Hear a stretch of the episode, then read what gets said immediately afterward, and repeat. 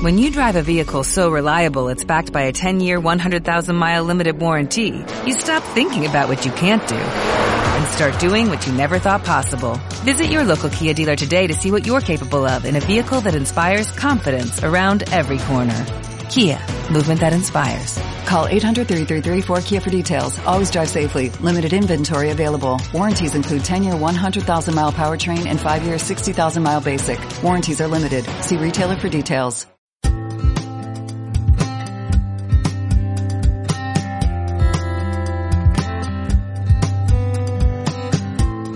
Mesa de Contratación, el podcast de Gobierto en el que hablamos con profesionales del mundo de la contratación pública sobre los retos, oportunidades y técnicas para alcanzar una contratación pública eficiente y con valor estratégico.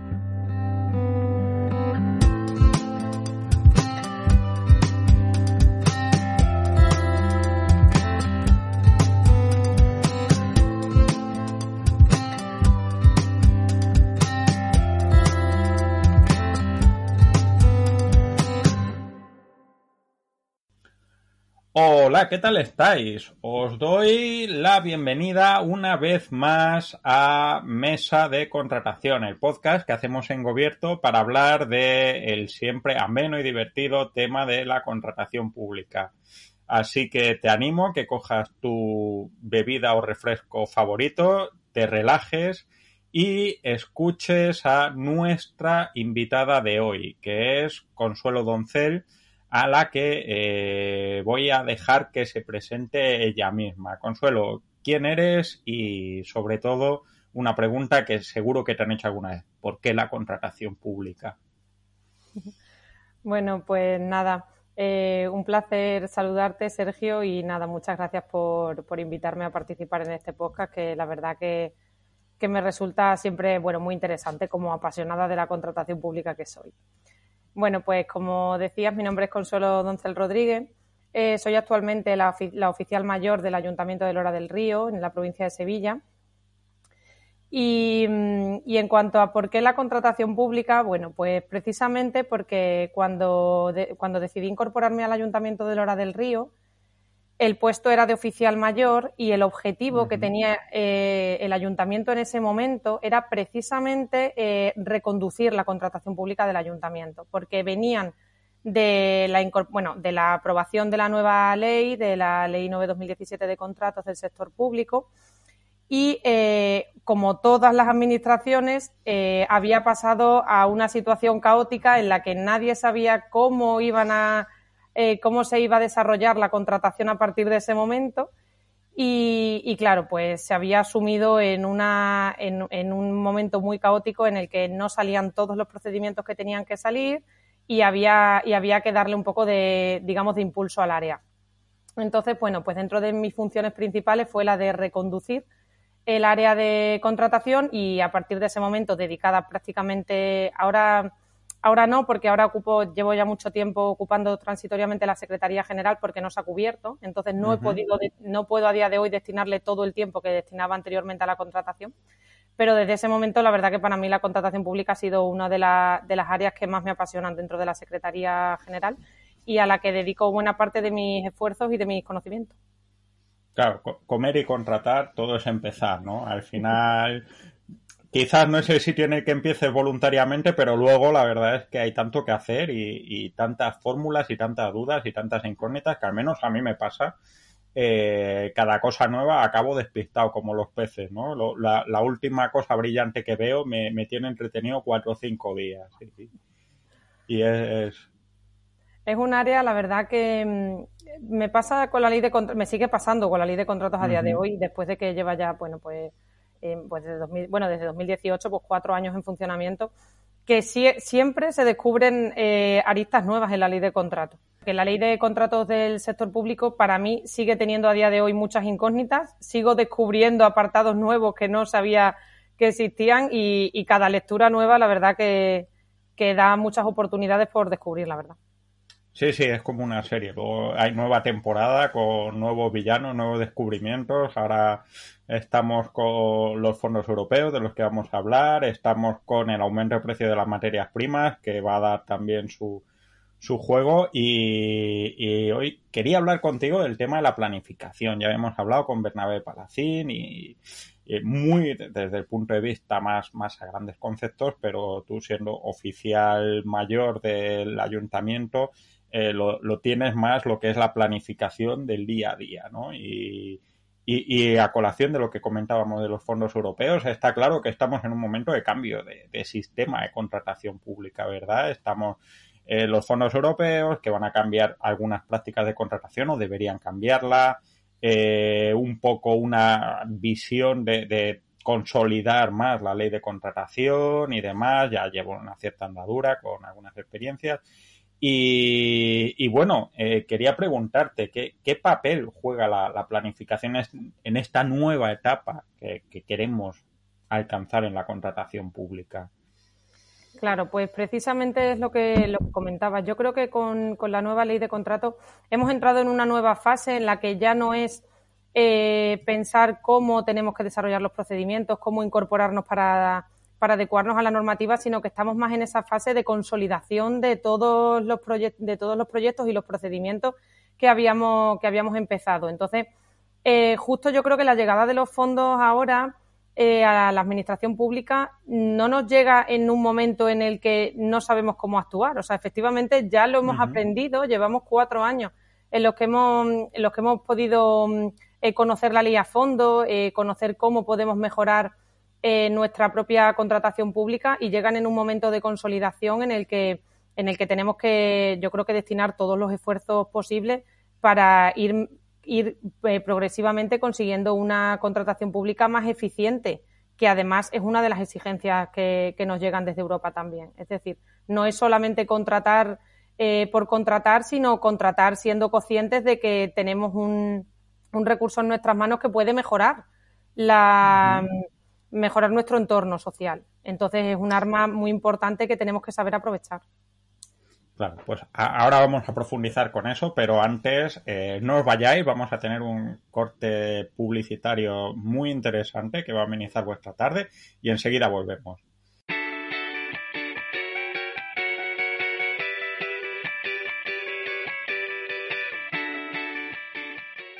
Con Gobierto Contratos tienes la oportunidad de gestionar el plan de contratación de tu administración de manera sencilla y colaborativa con todo tu equipo. Sigue la vigencia y caducidad de los contratos que tienes en marcha. Planifica tus necesidades de contratación y el calendario para cumplir cada hito justo a tiempo. Consulta el CPV más adecuado para tus proyectos, así como los importes o casos más frecuentes de uso. Analiza miles de pliegos como el que necesitas para encontrar las mejores prácticas en la valoración y adjudicación de contratos. Organiza todo de manera sencilla y colaborativa. Todo ello sin tener que hacer grandes desarrollos a medida, de manera rápida, intuitiva, cómoda y muy manejable. Visítanos en contratos.gobierto.es y solicita ya tu demo. Te enseñaremos cómo puedes convertir la contratación en un activo de cambio en tu administración pública. Recuerda contratos.gobierto.es y convierte tu contratación en un recurso de cambio estratégico.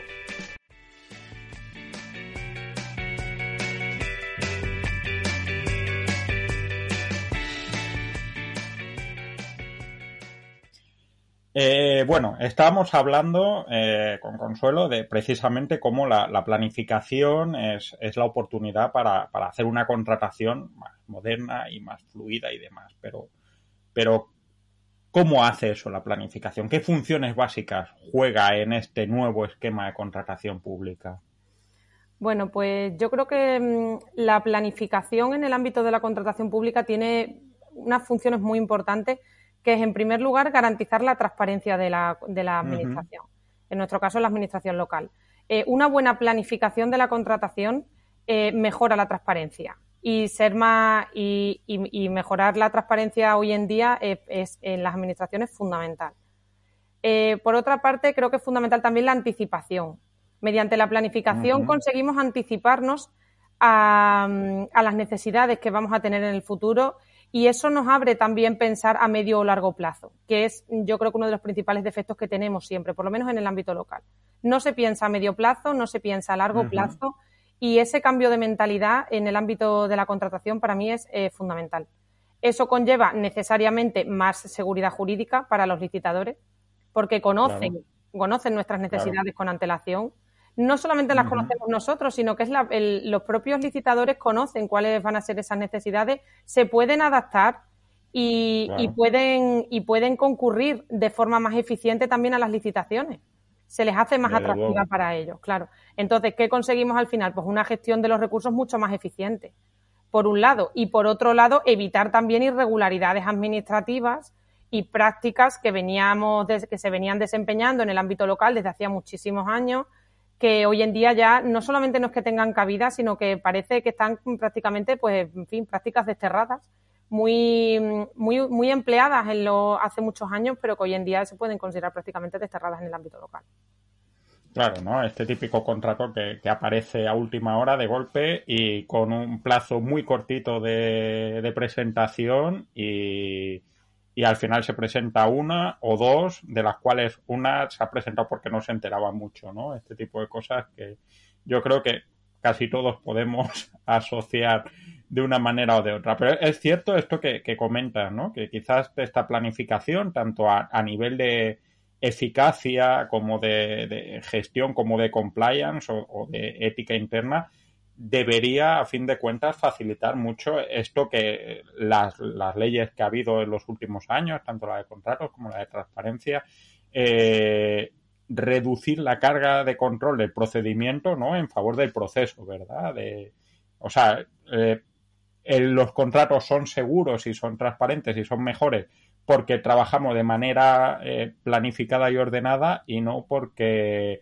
porque la ley nos obligue a hacer 200 paradas en cada paso del trámite de contratación, como está pasando de, por otro lado actualmente, ¿no? Que hay contratos que tienes que ir pasito, plazo, pasito, plazo, pasito, plazo, y, y no es del todo óptimo, quizás, ¿no? Claro, es que precisamente la planificación es lo que, lo que permite a la Administración salir de esa oscuridad que da, que da lugar al, eh, eh, o esa oscuridad en la que se escuda la propia administración cuando es consciente de su propio incumplimiento. Es decir, em, necesitamos también ampliar los plazos para que los licitadores puedan presentar ofertas. Si no podemos, si el contrato nos va a vencer y tenemos que poner un plazo pequeño, va en detrimento de la propia corporación. No, no lo conocen las empresas, incumplimos la normativa porque no podemos dar ese plazo y al final volvemos otra vez al oscurantismo del que, del que estamos evitando eh, al que evitamos entrar.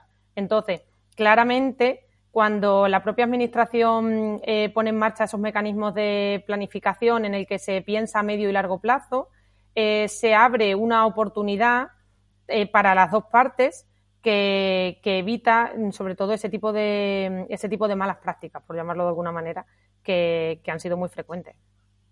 Claro, ¿no? Y yo supongo que, igual que posiblemente, y, se ha tratado mucho en la bibliografía jurídica especialmente, eh, la, plaga de corrupción que hemos vivido en España a finales del siglo pasado, principios de este, eh, ha marcado mucho la agenda legislativa. Supongo que a, medio plazo una planificación y una gestión de la contratación que reduzca la corrupción quizás eh, permita aligerar un poco los procedimientos a medio y largo plazo. ¿no? Quizás esto precisamente que vemos ahora con la ley de, con los fondos europeos de la fiscalización a posteriori es planteable ahora porque nos hemos tirado 10 años haciendo leyes para que fuera más difícil ser corrupto al menos, ¿no?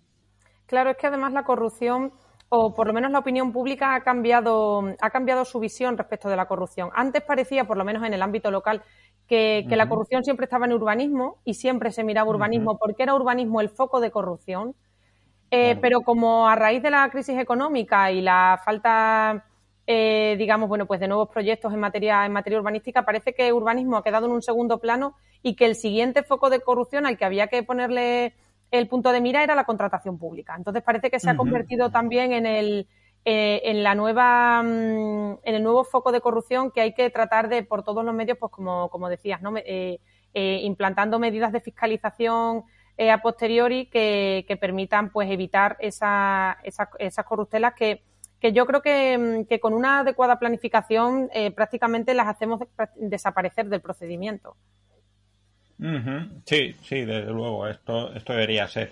Y un poco eh, en esta línea eh, hablamos de, cómo la planificación puede cambiar el proceso de contratación y demás, pero también eh, hay una cosa evidente, ¿no? Y también la ha perseguido el legislador los, últimos años, es utilizar precisamente la contratación como un instrumento de modernización de las organizaciones, a fin de cuentas.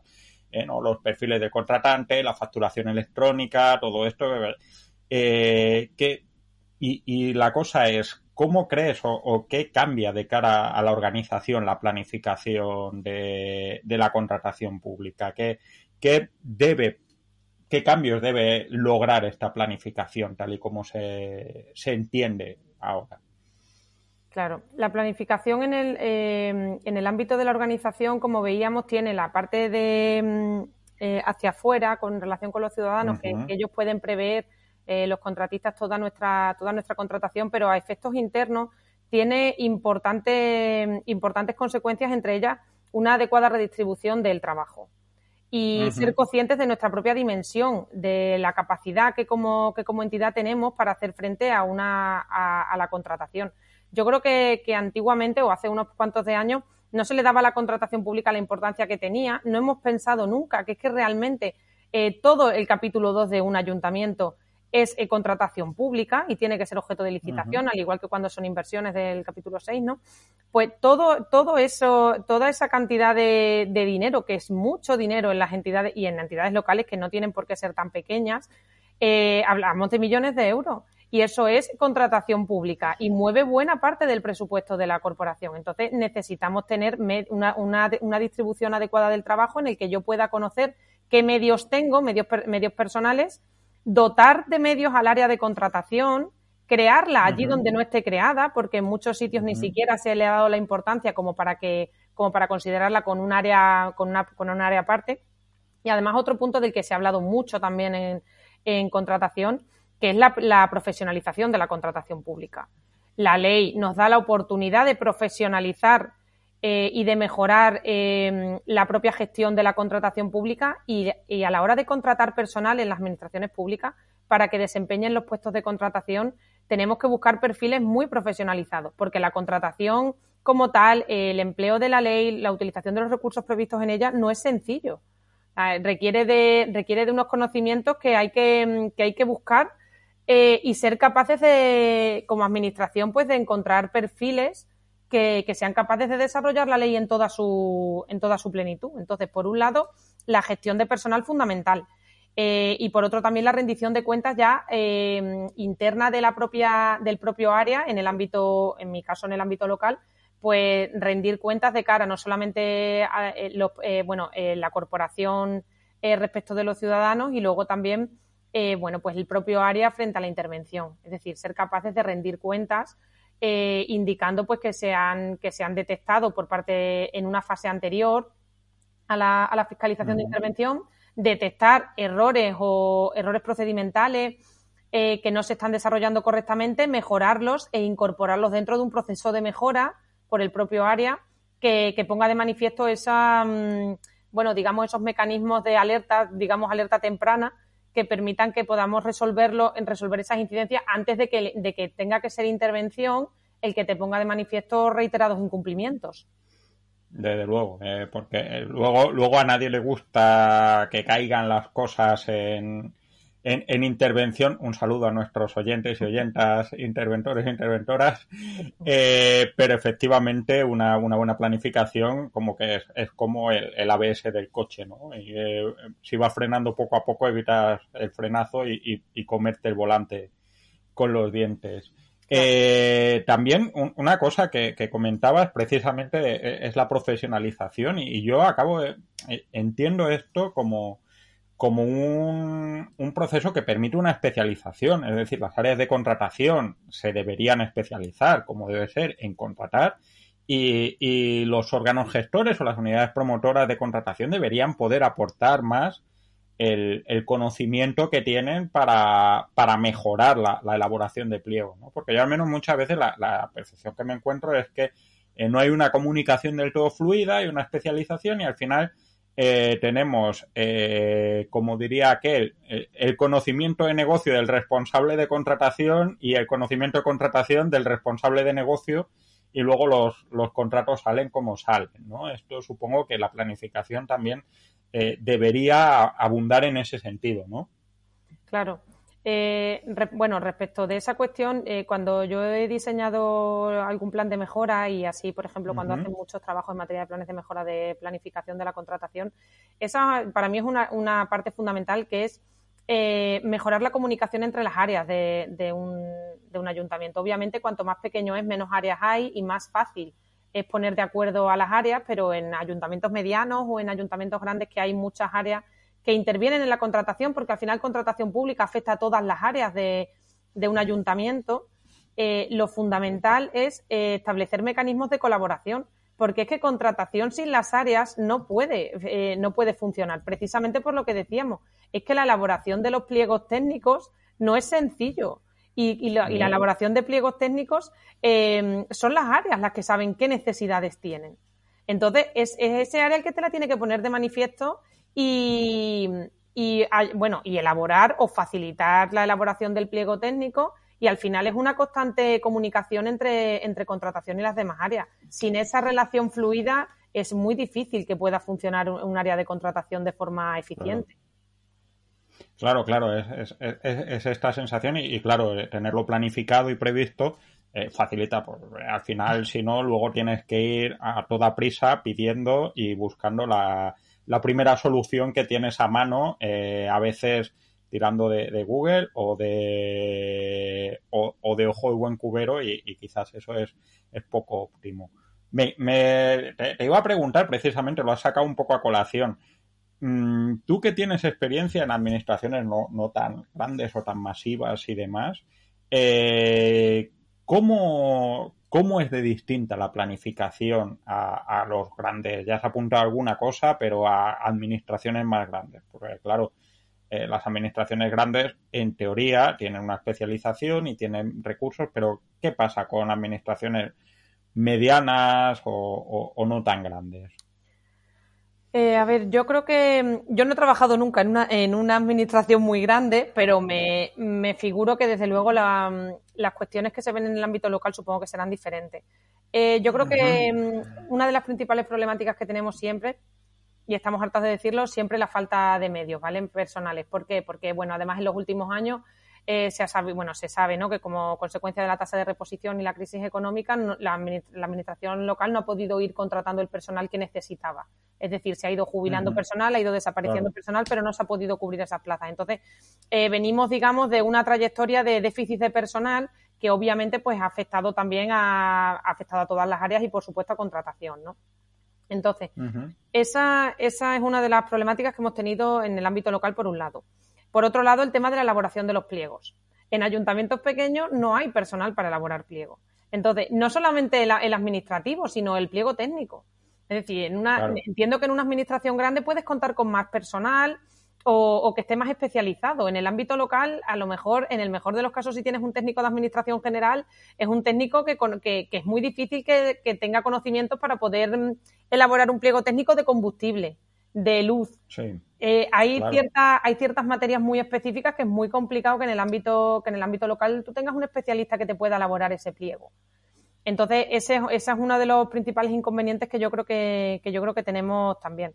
Eh, ¿qué, nos, eh, ¿Qué hemos encontrado a favor? Bueno, pues es verdad que la plataforma de contratos del sector público al final ha sido un escaparate. Es decir, siempre que hemos necesitado un contrato, pues es tan sencillo a lo mejor como buscar por el CPV, buscar en el buscador y es verdad que ha servido de orientación y yo creo que esa transparencia que antes no existía ha abierto, aparte de, por supuestísimo, favorecer la contratación, al ámbito local le ha ayudado mucho porque ha puesto a, a nuestra disposición recursos que no teníamos. Es decir, hay 8.000 ayuntamientos en España.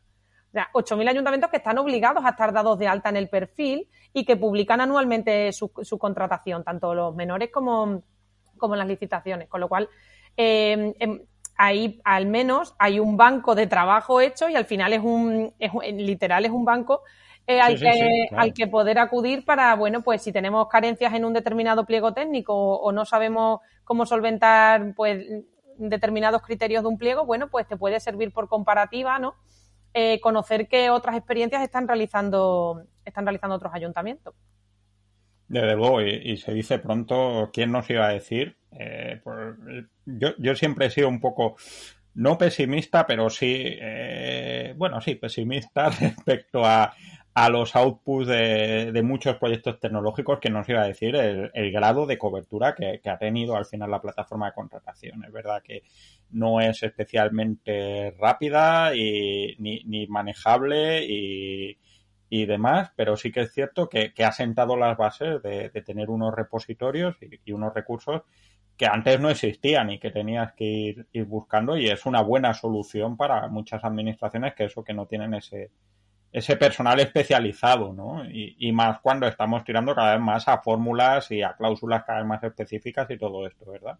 Claro, es lo que decíamos, cada vez la profesionalización te exige mayor conocimiento para, para incorporar determinadas cláusulas, determinar, eh, incluir determinados procedimientos que, que anteriormente no, no estaban o no estábamos acostumbrados a utilizar.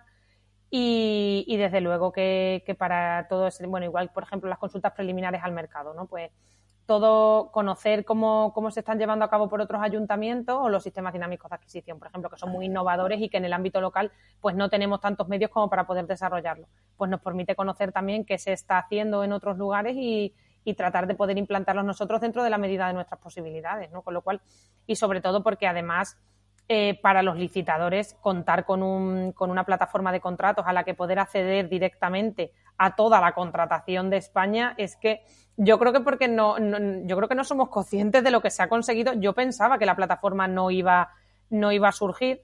Eh, lamentablemente es lo que pasa siempre en España. Solamente hemos empezado a publicar contratos porque nos ha obligado la ley, es verdad. Al final la administración ha cumplido porque el legislador le ha obligado ya necesariamente y le ha dicho tienes que publicar aquí y no puedes publicar en otro sitio. Entonces, esa centralización yo creo que ha, eh, que ha favorecido en mucho, en mucho sentido para las corporaciones locales porque podemos conocer eh, qué se está haciendo, pero también para los licitadores, que es que pueden licitar en toda España. Es que además la licitación es electrónica. O sea, y ni siquiera se tiene. Es que antiguamente el licitador tenía que desplazarse hasta el registro general presencial del ayuntamiento y presentar su oferta. Y estamos, y, claro, al final, digamos que eso no favorecía que, se pudieran presentar eh, empresas de otros lugares o que pudieran ampliar su, su, su volumen de negocio. geográfica. Claro. claro. me acuerdo de esos viajes a, a, no sé dónde a presentar al registro una oferta y demás con el reloj pegado porque tampoco, como tampoco la información iba muy anticipada, tenías dos, tres semanas para hacer la oferta, eh, ir a donde toque a, presentarla en registro y ahí echabas el día yendo al registro y presentar, ¿verdad? Claro, y te, yo creo que eso reducía mucho las posibilidades de, de los licitadores. Por eso yo creo que, que, como esa fase ya está implantada, es decir, ya hemos conseguido llegar a toda, eh, llegar a todos los licitadores de España, ¿vale? Entonces vamos ahora a hacérselo fácil. Entonces, una forma de hacérselo fácil es eh, pudiendo publicar, por ejemplo, lo que eh, a lo que no, bueno, lo que sí, lo que sí contempla la ley de contratos, que es el plan de el plan anual de contratación. Es verdad que solo lo contempla para los contratos sujetos a regulación armonizada, que en mi opinión creo que se ha quedado corto en la regulación, porque yo creo que podía haber exigido que todos los ayuntamientos elaboraran una planificación digamos que por equiparación con el plan anual normativo que se prevé en la ley 39, ¿no? que obliga a que que, se puede cumplir o no, que luego tú aprobarás esa normativa o no la aprobarás, pero por lo menos puedes dar una pista. Entonces, aquí el objetivo, yo creo que es una buena práctica. Claro, el objetivo es dar una pista al licitador y decir, mira, pues a mí me van a cumplir estos 10 contratos y los voy a sacar sí o sí. Mejor o peor, no sé cómo, pero van a salir. Entonces el licitador puede ir eh, anticipándose e ir elaborando su oferta y decir, vale, pues yo ya sé que más o menos a mediados de marzo, a mediados de abril, que, esto supongo que le pasará a todo el mundo también. Eh, estamos muy acostumbrados también en las áreas de contratación a recibir llamadas de licitadores de, oye, ¿va a salir el contrato a licitación? Pues no sabemos, ¿no? Y además muchas veces siempre le decimos lo mismo, no sabemos, porque está el expediente encima de la mesa desde hace dos meses y no sabemos cuándo va a salir, ¿no? Pues un poco evitar eso, ¿no? Y darle información, eh, ser proactivos como administración y darles información con carácter previo a los licitadores y no darle luego 10 días rápido, preséntame la oferta, eh, y, que muchas veces no tengan capacidad de, reacción. Eso favorece también la concurrencia. Si están preparados y saben lo que se va a licitar, pueden ir anticipándose y ir preparando la licitación para cuando salga, pues directamente presentar la oferta. Entonces, para mí el plan anual de contratación me parece uno de los elementos esenciales dentro de la planificación. Y cada vez que, vamos, yo en el caso de, de mi ayuntamiento yo diseñé el, mm, eh, el plan de mejora de contratación eh, centrado sobre todo en el ámbito de la planificación y ese era uno de los objetivos, publicar anualmente nuestro plan anual de contratación, hacerle un seguimiento exhaustivo durante toda la vida del contrato hasta su finalización y, poder de un vistazo conocer exactamente qué contratos teníamos, cuándo cumplían y, qué plazo, echando, digamos, al final lo que se hace es una cuenta hacia atrás, calculas cuándo cumple, echas seis meses hacia atrás y ya sabes que tú en ese plazo esos contratos tienen que empezar a, tienen que empezar a salir. Claro. Claro, claro. Esto, esto, ya te digo, y, como licitador, al menos por mi parte, acabas viendo pues que, puedes hacer las ofertas mucho mejor, más adecuadas, más apropiadas y, todo esto, eh, lo que pues, esto sí que es una, una sensación que a veces eh, te encuentras, ¿no? Que, que hay cierta desconfianza que a fin de cuentas muchas veces, el, o sea, el licitador no es el enemigo, el licitador es, es, un proveedor y debería ser un socio y hay veces que es como examen sorpresa, ¿no? No, pues a ver si está bien preparado en tres semanas que prepare una oferta de no sé cuántos mil euros. Claro, es que de hecho lo va a ser. El licitador en ese momento es un licitador, pero cuando es un adjudicatario, al final es un socio de la administración que está obligado a realizar la prestación de un servicio, ¿no? Una obra, un suministro, lo que sea. Eh, sobre todo em, en, la prestación de un servicio que es continuo, es que la relación tiene que ser necesaria porque ese servicio tiene que la administración le interesa que ese servicio se preste de la mejor forma posible. es decir, que no tiene sentido ponerle piedras a los licitadores en la fase de licitación, porque en la fase de ejecución es, es, es, ese mismo licitador el que te tiene que prestar el servicio. Y como administración, eh, tu interés, o el interés público, por supuesto, que es el que siempre motiva la actuación de la administración, es que el servicio se preste de la mejor forma posible. Y para eso necesitas un licitador que sepa y conozca de antemano eh, cómo se va a desarrollar la licitación. Porque ese es otro problema. Cuando no se da mucho plazo para presentar ofertas o, se da un, o se licita con una cierta oscuridad, muchas veces nos encontramos con renuncia de los licitadores. No, renuncio porque yo no sabía que el contrato iba a ser así. porque a mí no se me ha puesto toda la información encima de la mesa. Entonces, claro, también la administración en ese sentido tiene que ser eh, tiene que ser transparente, poner toda la información encima de la mesa, como sucede, por ejemplo, con la información de, de los trabajadores. Oiga, es que usted en el pliego me tiene que decir todos los trabajadores eh, la situación en la que se encuentran los trabajadores de un determinado servicio y si tengo que subrogarme en ellos. Lo tengo que saber porque es que eso forma parte de mi forma de prestación del contrato. Entonces, cuanto más clara es la administración, eh, más fácil le resulta al, contratista cumplir y al final nuestro objetivo siempre es que el contrato se cumpla. Para nosotros resolver anticipadamente el contrato por un incumplimiento del contratista siempre, yo creo que siempre es un fracaso de la administración. Desde luego, es, pues, una cosa que nadie quiere que pase, pero que a veces pasa. Estás escuchando Mesa de Contratación.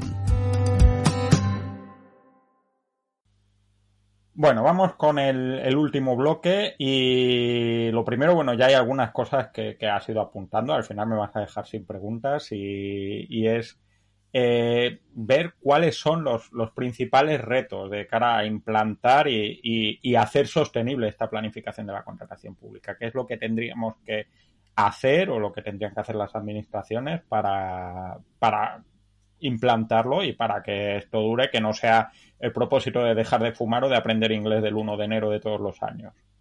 Claro. Pues eh, parece fácil decirlo, pero a mí me parece que siempre lo más difícil, que es pararse y pensar.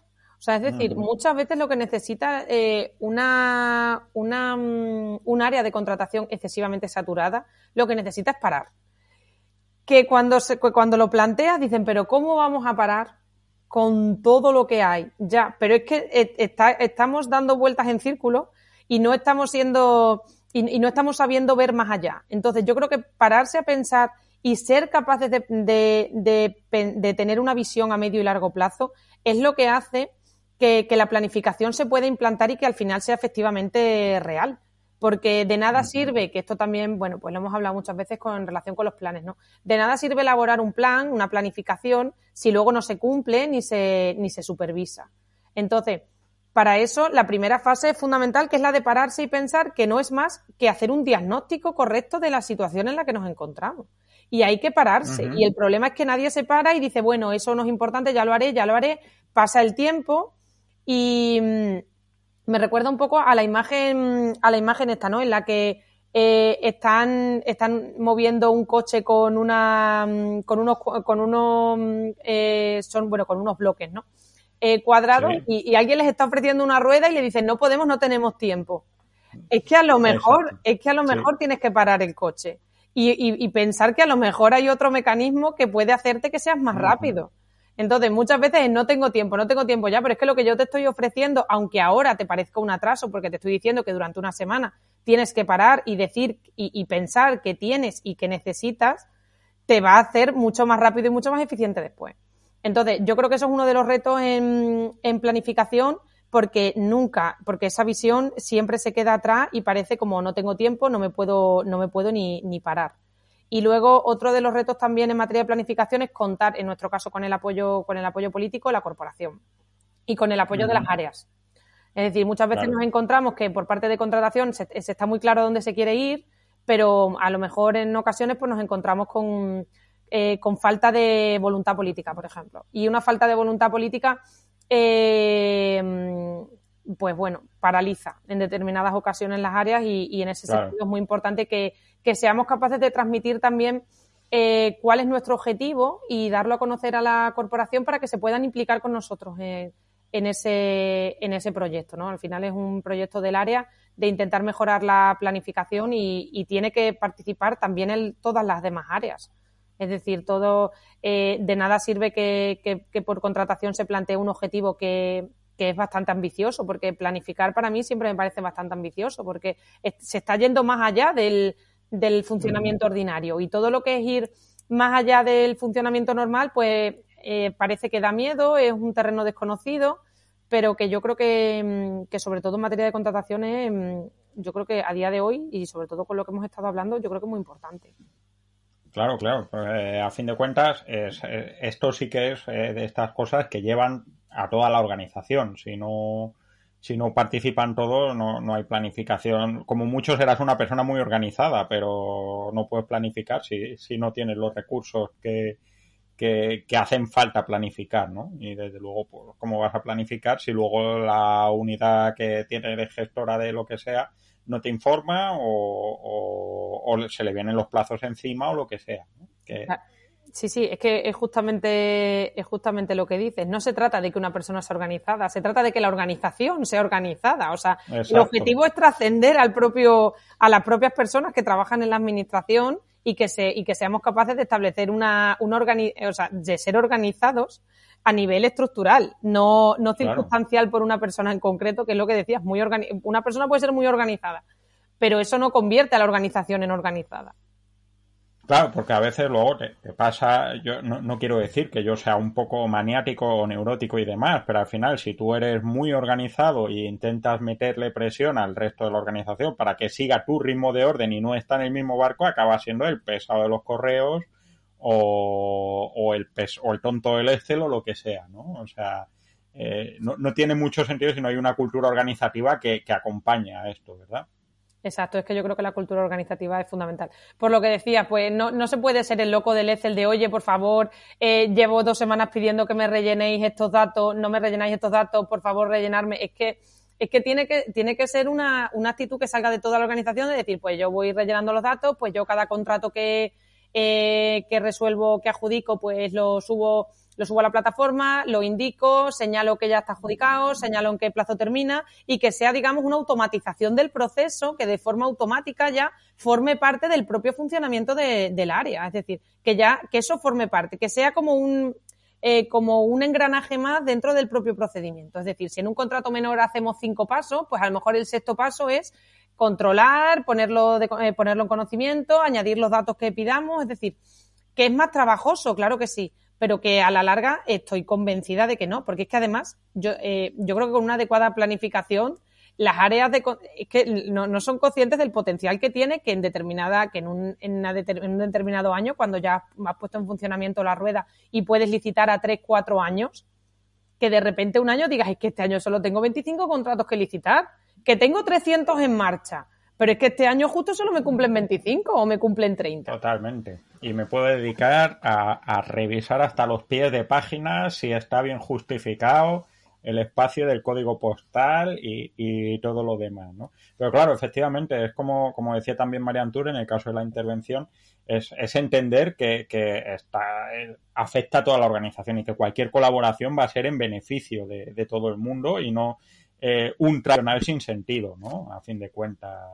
Claro, es que ganar tiempo, ganar tiempo en, sobre, en resto de administraciones no sé, pero tener tiempo en la administración local es un lujo. O sea, es decir, si, si, se puede conseguir que gracias a, planificar con los expedientes y a licitar a largo plazo, eh, yo tengo tiempo para otras cosas, es que entonces a lo mejor estoy encontrando tiempo suficiente para poder revisar mi propia contratación menor y reconducirla por procedimientos de contratación, que es uno de los objetivos que siempre yo creo que que siempre están encima de la mesa, pero bueno, que digamos que es un poco pues como, como la utopía, ¿no? Pues bueno, por, por lo menos te hace intentar eliminar la contratación menor, te hace caminar en el ámbito de la contratación, que sabes que no se va a eliminar nunca. Bueno, sí, pero, pero todo lo que voy, todo lo que voy reconduciendo por el camino eh, son contratos que estoy sacando de esa, de esa contratación menor muchas veces no muy bien gestionada. Y, tengo tiempo para reconducirla. Cuando no tengo tiempo es cuando voy asfixiado con los contratos porque no llego, lo saco para un año, no me atrevo a sacarlo con más tiempo porque no está bien elaborado. Digo, eh, en fin, todo eso obstaculiza mucho la gestión y cuando tú tienes una adecuada gestión, pues de repente puedes poner el foco en otro sitio y decir, pues ahora me voy a centrar en, todo en toda mi contratación menor anual y voy a intentar eh, reconducirla. O, por ejemplo, nosotros con los fondos hemos recibido muchísimo en el ámbito local, a nosotros muchos de los fondos nos llegan a través de la Diputación, ¿no? A través de, a través de subvenciones y proyectos, ¿no? Pues mm, gracias al trabajo que nosotros habíamos eh, desarrollado en estos dos años, eh, habíamos conseguido un cierto, una cierta estabilidad en nuestra contratación que nos ha permitido hacer frente a, la contratación que nos ha venido por vía, por vía subvenciones, que es muchísima, que tiene muy atascado a muchos ayuntamientos porque de repente eh, te obligan a hacer el doble de, procedimientos con el mismo personal. Y entonces, pues por ejemplo, nosotros hemos conseguido reconducir esos, esos fondos y haber encontrado, hemos encontrado un hueco dentro del propio área donde poder meter toda esa contratación con un esfuerzo tremendo, ¿no? Pero, pero no, no, nos ha, no nos ha hundido el área, por ejemplo, toda esa llegada de fondos y nuevos proyectos. Claro, eso, eso lo ves eh, con, el tema de los fondos europeos. Eh, quien no tuviera la cosa muy fina se va a pegar una traganta, como se dice eh, en Andalucía, de, de, de, trámites y demás. y claro, de dinero que es dinero que, que, con el que no contabas. O sea, es perder dinero que no vamos a decir regalado, pero casi, ¿no? Y además muy importante que llegue a tiempo y demás. Hombre, y que es verdad que al final es dinero que, es una pena que finalmente tengas que devolver la, la, subvención porque no has sido capaz de gestionarlo. Oportunidad que no se puede dejar escapar. Bueno, vamos con la última pregunta eh, y siempre me gusta ir al, al, al, fin de las cosas, ¿no? Y es pensar cómo, cómo sería la sociedad, esto es una pregunta muy friki, pero, pero en la que la contratación pública trabaje de manera planificada. O sea, ¿en qué se traduce esto a nivel social, que es de lo que se trata el servicio público? Hombre, yo creo que, que, una adecuada planificación en la que se tienen en cuenta todos los prismas que, que, plantea la ley de contratos, al final es una sociedad, primero, más transparente, por supuesto. O sea, una sociedad que conoce, que conoce a su administración pública como si no con esa mm, eh, no con esa transparencia, digamos, de boquilla en la que, bueno, pues parece que sí somos transparentes, pero realmente no lo somos, sino que los ciudadanos sí puedan tener la sensación de que conocen a su administración y de que su administración es predecible y previsible, que no me parece, eh, que, no me parece poco importante, porque eh, saber cómo funciona la administración o cuál es el siguiente paso que va a dar, da seguridad jurídica a los ciudadanos también. Entonces, ser previsible para los ciudadanos es muy, es muy importante. Que sepan a qué, que, se, que, sepan a qué se atienen y que no la administración sea pues digamos una especie de lotería en la que no sabes con qué cara te va, te va a recibir al día siguiente. Yo creo que... Claro, claro, la, la previsibilidad es horrible en las comedias románticas, pero es estupenda como ciudadano, ¿no? Claro, al final, al final es lo que, pero al final es lo que busca el ciudadano, ¿no? Que si, que si quiere emprender un negocio, que si quiere licitar, si se quiere convertir en proveedor de la administración, quiere seguridad. No quiere que un día le saques esa licitación, no vuelva a salir nunca, que pregunte y luego ya nunca se sabe qué ha pasado, que de repente aparezca un adjudicatario que no estaba previsto, de repente es otro tipo de procedimiento. eh, la gente para, para, para, sus negocios es que al final estamos, eh, yo creo que a veces no somos conscientes de que cuando estamos contratando eh, estamos eh, prestando un servicio a los ciudadanos en los que ellos pueden desarrollarse a través de sus propias empresas. Eh, se da, supone también la creación de empleo. además, con esta nueva ley se han incorporado criterios sociales y, medioambientales, que bueno, que ya lo, que ya lo has tratado, ¿no? En otro, claro. Entonces, toda esa finalidad tiene sentido si, se puede dar a los ciudadanos esa confianza en la administración que les permita formar parte de la rueda si no, si no tenemos esa previsión, eh, no van a querer eh, licitar ni formar parte de, nuestro propio procedimiento y eso también es un fracaso de la Administración. Claro, o sea que esto básicamente contribuye no solo a una economía más, dinámica y, más segura, sino sobre todo a una sociedad más democrática y, más abierta a, a, la petición y al control de la ciudadanía. A fin de cuentas, es, servicio público al cuadrado, ¿no? Tanto desde el punto de vista de la política como de, de, la gestión pública. Claro, es que además eh, todos los ciudadanos, y yo creo que se puede preguntar a cualquiera, cuando quieren invertir, eh, una de la, mm, uno de los primeros, o, lo primero que se fijan es en la confianza que les da la administración en un ámbito en concreto para poder realizar esa inversión.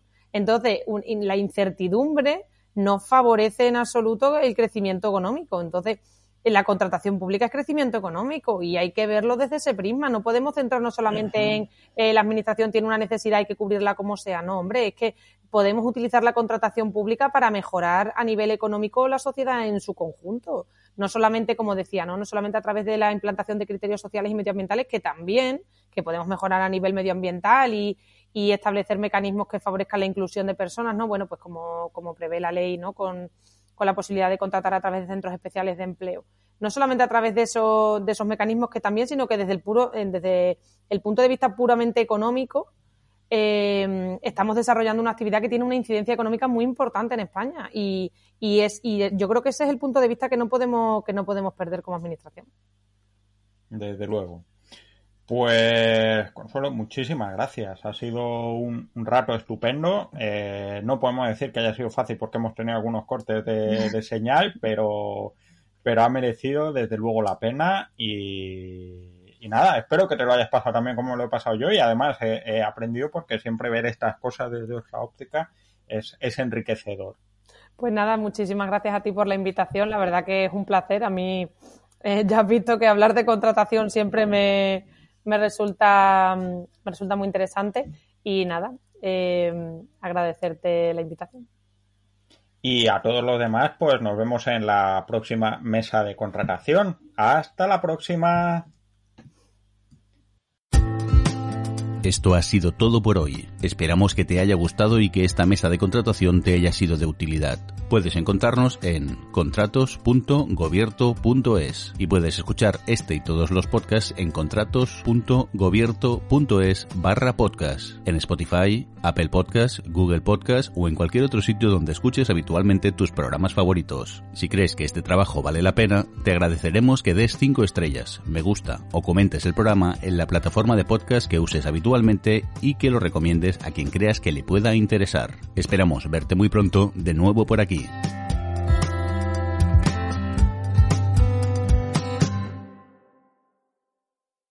¿No se merece tu familia lo mejor? Entonces, ¿por qué no los mejores huevos? Ahora, Egglands Best están disponibles en deliciosas opciones. Huevos clásicos, de gallina libre de jaula y orgánicos de Egglands, que ofrecen un sabor más delicioso y fresco de granja que le encantará a tu familia. En comparación con los huevos ordinarios, Egglands Best contiene la mejor nutrición como 6 veces más vitamina D, 10 veces más vitamina E y el doble de omega 3 y B12. Solo Egglands Best. Mejor sabor, mejor nutrición, mejores huevos. Visita egglandsbest.com para más información.